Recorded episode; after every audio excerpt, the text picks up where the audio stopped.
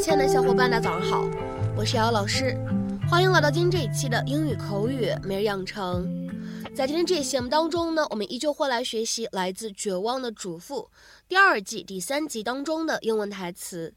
那么首先呢，先来一起听一下关键句。How about your plumber slash convicted murderer, huh? He seems to keep popping up at family events. How about your plumber slash convicted murderer, huh? He seems to keep popping up at family events. 那你那个谋杀犯水管工呢？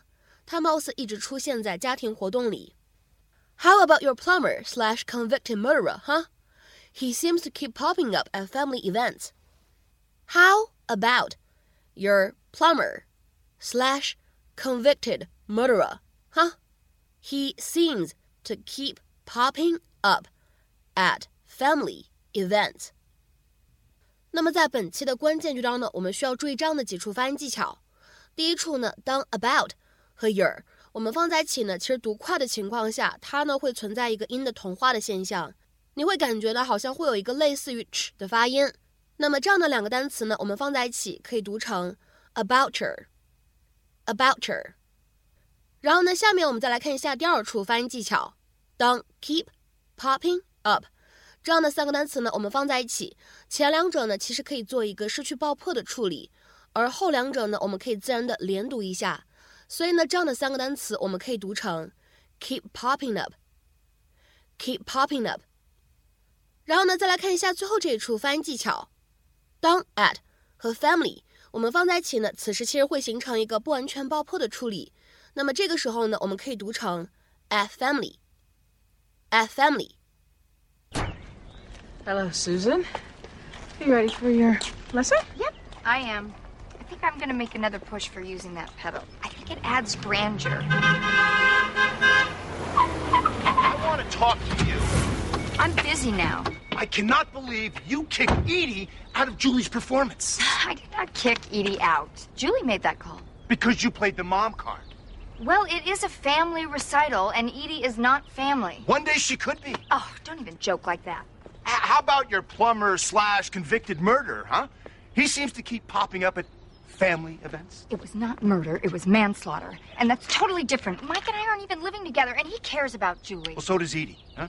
She was really looking forward to performing with Julie. If you think Edie Britt cares about anybody other than herself, you are living in a fool's paradise. You don't know her the way I do, and the only reason she's interested in Julie is to mess with my head. That's both crazy and self absorbed. That's a twofer. Way to go. Whether you choose to believe it or not, they're both great together. And if you don't believe me, ask Julie. 那么今天节目当中呢，我们来学习一个非常有趣的表达，叫做 pop up。那么你可以稍微连读一下，叫做 pop up。 这个短语呢，可以用来表示突然出现、冷不丁冒出来这样的意思，to suddenly appear or become available。那么下面呢，我们来看一下几个例子。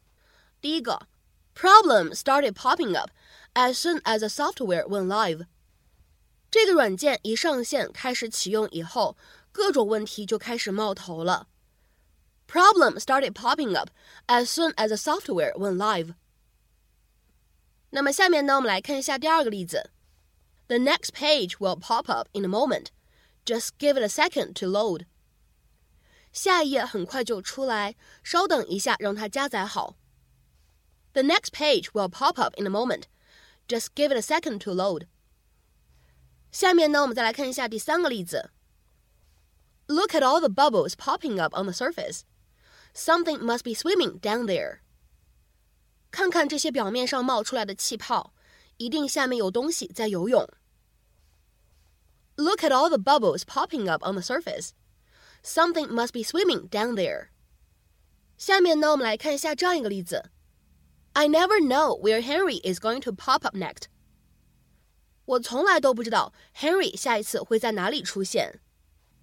I never know where Henry is going to pop up next. 下面呢，我们再来看一下这样一个例子 ：A new problem has popped up. 出现了一个新的问题。A new problem has popped up.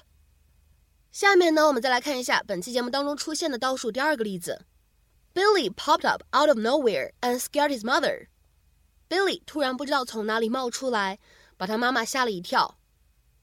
Billy popped up out of nowhere and scared his mother。下面呢，我们再来看一下本期节目当中出现的最后这个例子 ：He's constantly popping up where he's least expected。他总是在人们最意想不到的地方突然出现。He's constantly popping up where he's least expected。对了，今天关键句当中出现的 slash 的这样一种用法呢，也是值得一提的。这里呢，其实指的是一个人呢有两种不同的身份，因为呢，在英文当中，slash，s l a s h，其实呢就是斜线的英文说法，非常有趣吧？那么在本期节目的末尾呢，请各位同学尝试翻译这样一段话，并留言在文章的留言区。The doctor told me to call her if any new symptoms pop up. The doctor told me to call her if any new symptoms pop up. 那么这样一段话，你是如何去理解和翻译的呢？期待各位同学呢可以踊跃的发言。那么本期节目呢，我们就先分享到这里。明天节目当中呢，我们再会。See you. for us.